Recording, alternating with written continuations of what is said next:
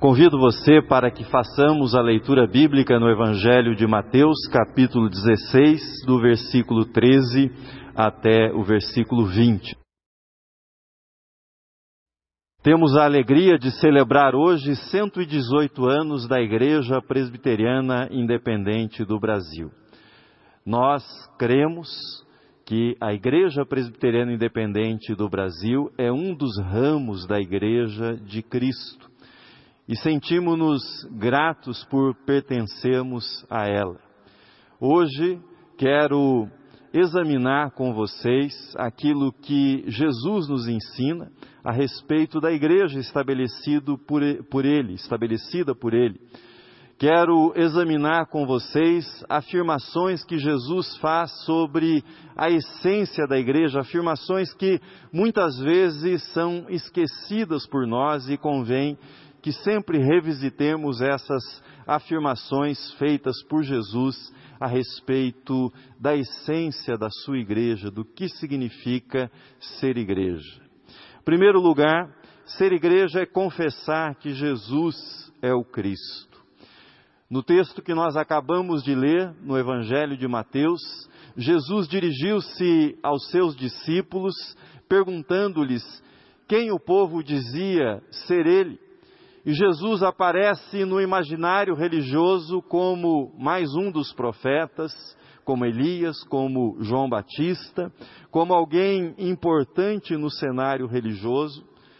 E então ele se dirige aos seus discípulos, aqueles que pertenciam ao círculo íntimo, e pergunta para eles: E para vocês, quem eu sou? Temos então a resposta de Pedro: Tu és o Cristo, o ungido, o Messias, aquele aguardado, esperado, prometido para o povo de Israel. É a confissão da singularidade de Jesus. É o reconhecimento que não se trata de mais um profeta, mas do profeta, o ungido, o salvador da humanidade, o Filho de Deus. É desta confissão que nascerá a igreja. É desta confissão que nascerá a singularidade da igreja e fará com que a igreja não seja mais uma das facções, mais um dos partidos do judaísmo, mas que seja igreja, igreja de Jesus Cristo, igreja que reconhece Jesus como Cristo, como Filho de Deus, como ungido, como Senhor como o Salvador de toda a humanidade. A cada nova geração, a igreja é convidada, é convocada a proclamar, a confessar que Jesus Cristo é o Senhor e o Salvador. E o importante não é o que os outros dizem ou pensam, nesse caso, a respeito de Jesus mas o que aqueles que pertencem à igreja, aqueles que estão nas fileiras da igreja, afirmam, creem, professam a respeito de Jesus. E não se trata de uma confissão verbal, não se trata de uma confissão apenas intelectual. Saber quem é Jesus é tornar-se seu discípulo, tornar-se um seguidor de Jesus, servo de Jesus, amigo de Jesus. Aqueles que sabem quem é Jesus e o confessam, deverão partilhar também os dois grandes amores que habitaram o ministério terreno de Jesus, a vida terrena de Jesus. Quais eram os dois grandes amores de Jesus no seu ministério, na sua vida terrena? A paixão, o amor pela glória do Pai e a dignidade dos seres humanos. O amor pela glória do Pai que aparece no momento extremo no Getsemane, quando dirigindo-se ao Pai, ele diz: Meu Pai, se possível, passe de mim este cálice, todavia não seja como eu quero, mas como tu queres. Mas havia também em Jesus uma dedicação, uma devoção, um amor pela dignidade dos seres humanos.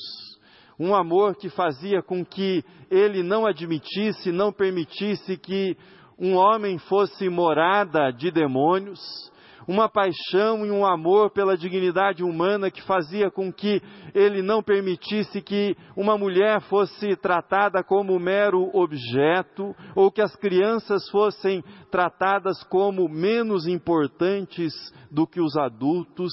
Jesus se importava com cada pessoa e se importava de tal modo que ele não permitia que a multidão fosse despedida de estômago vazio, mas desafiava os seus discípulos, dizendo-lhes: Dai-lhes vós mesmos de comer. Esse amor por Deus e esse amor pelos seres humanos levou o teólogo Leonardo Boff a dizer a respeito do Cristo encarnado, humano assim, marcado por tal humanidade, só Deus mesmo, só Deus pode mostrar-nos de modo tão claro, tão límpido o que significa ser humano. Jesus revelou-nos o que significa ser humano de verdade, humano que ama a Deus e que ama o próximo.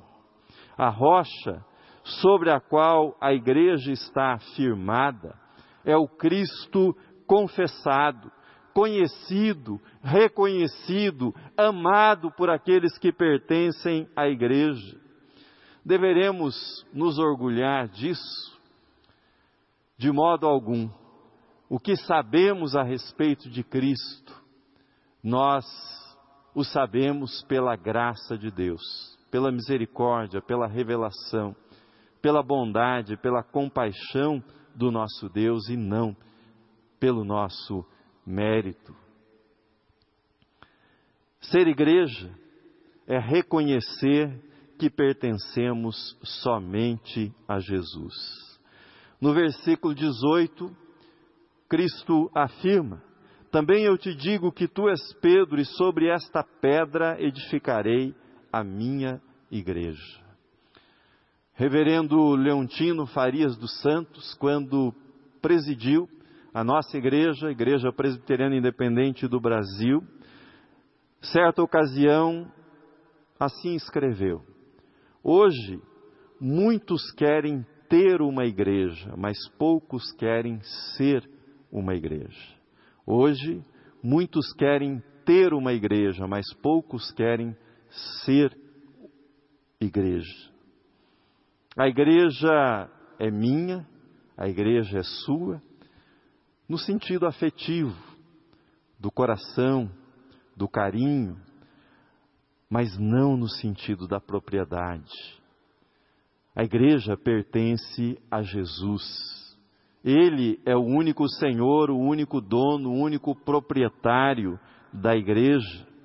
Foi Jesus quem deixou a glória a glória que teve junto ao Pai para habitar entre os humanos. Foi Jesus que esteve no deserto 40 dias e 40 noites preparando-se para a sua missão. Foi ele que agonizou no Getsemane, proferindo as palavras que lembrei ainda há pouco. Foi Jesus que sofreu o escárnio dos seus algozes, as bofetadas. Foi Jesus que foi pregado na cruz morto e sepultado por mim e por você, e foi Jesus.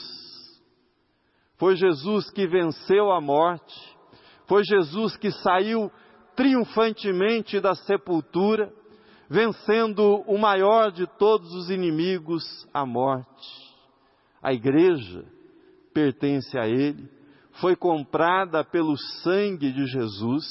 A igreja não tem outro proprietário, senão Jesus Cristo é dele e existe para ele, para proclamar a vitória dele sobre a morte. Isso precisa, precisa ser sempre lembrado para todos nós e por todos nós que pertencemos a Jesus e pertencemos à igreja que é de Jesus. O apóstolo Paulo, escrevendo para a igreja de Corinto, Assim disse: Acaso Cristo está dividido? Foi Paulo crucificado em favor de vós, ou fostes, porventura, batizados em nome de Paulo? Não, foi Cristo crucificado. Fomos batizados no nome do Pai, do Filho e do Espírito Santo. Portanto, pertencemos a Jesus e a igreja pertence somente a Ele. Em terceiro, ser igreja é exercer a autoridade espiritual conferida por Jesus. Assim diz Jesus: Tu és Pedro, e sobre esta pedra edificarei a minha igreja, e as portas do inferno não prevalecerão contra ela.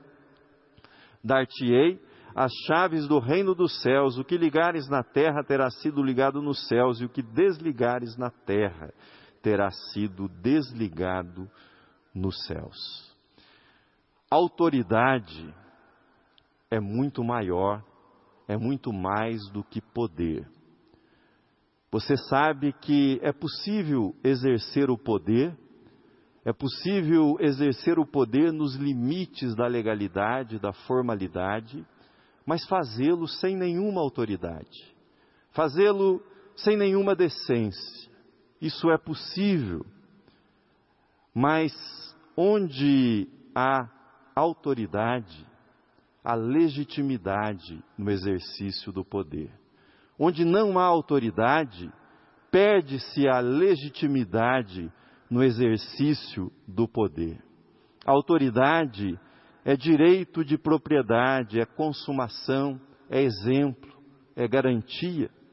A missão, no contexto da autoridade, é a ação de proclamar que Cristo é Senhor sobre tudo, sobre todos e sobre cada esfera da vida humana. Jesus valeu-se de duas imagens nesse texto para falar do exercício da autoridade. Autoridade que foi confiada a ele pelo Pai e que ele transmitiu à sua igreja. As duas imagens que ele lança a mão são as imagens das portas e a imagem das chaves. Jesus lembra-nos que quando um exército invadia as portas de uma cidade, atravessava as portas de uma cidade, isso significava rendição. E ele diz que as portas do inferno não prevalecerão contra a igreja, a igreja avançará e conquistará o reino da morte, conquistará aqueles que estão sob o poder da morte. A igreja recebeu autoridade espiritual para, por meio da proclamação do Evangelho, fazer com que aqueles que estavam no domínio da morte possam passar para o reino da luz, para o reino da vida. É isso que está em Efésios, quando é dito: Ele vos deu vida, estando vós mortos nos vossos delitos e pecados, nos quais andastes outrora, segundo o curso deste mundo, segundo o príncipe da potestade do ar do Espírito que agora atua nos filhos da desobediência. Andastes, diz o apóstolo Paulo, mas pela proclamação do Evangelho, nós fomos resgatado do, resgatados do poder da morte. A segunda imagem é a das chaves. Chaves representam autoridade. Chaves representam confiança. Para quem você entrega as chaves da sua casa. Ainda hoje, há o costume, quando se quer homenagear uma pessoa numa determinada cidade, conferir-lhe as chaves da cidade. Jesus conferiu aos apóstolos, portanto, à igreja, as chaves do reino dos céus. Não se trata de nenhum poder mágico, para a igreja salvar as pessoas, trata-se da autoridade para pregar o Evangelho, para anunciar as boas novas da salvação. O que ata ou desata, o que prende ou o que liberta uma pessoa é a pregação do Evangelho.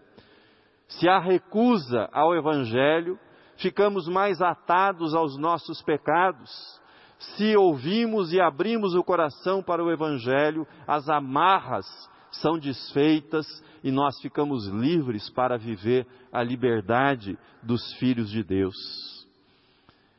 O apóstolo Paulo assim escreveu, dando graças ao Pai que nos tornou dignos para participar da herança dos santos no reino da luz, pois ele nos resgatou do domínio das trevas e nos transportou para o reino do seu Filho amado, em quem temos a redenção, a saber, o perdão dos pecados. Termino. Luther King assim escreveu: Se você deseja mudar uma pessoa, você deve amá-la. Se você deseja mudar uma pessoa, transformá-la, você deve amá-la. Só o amor faz com que passemos da posição de alguém que critica para uma posição de alguém que possui um senso crítico. O crítico diz: você precisa mudar, você deve mudar, mas alguém que possui senso crítico diz: nós precisamos mudar. Eu também preciso mudar a minha posição, eu também preciso rever os meus conceitos.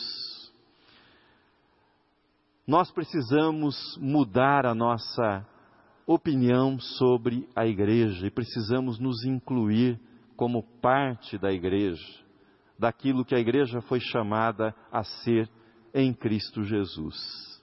A igreja nasce da confissão que Jesus é o nosso Senhor e Salvador do reconhecimento que ela, a igreja, pertence somente a Jesus Cristo e nasce do exercício da autoridade espiritual exercida no nome de Jesus para proclamar o Evangelho para aqueles que estão mortos espiritualmente.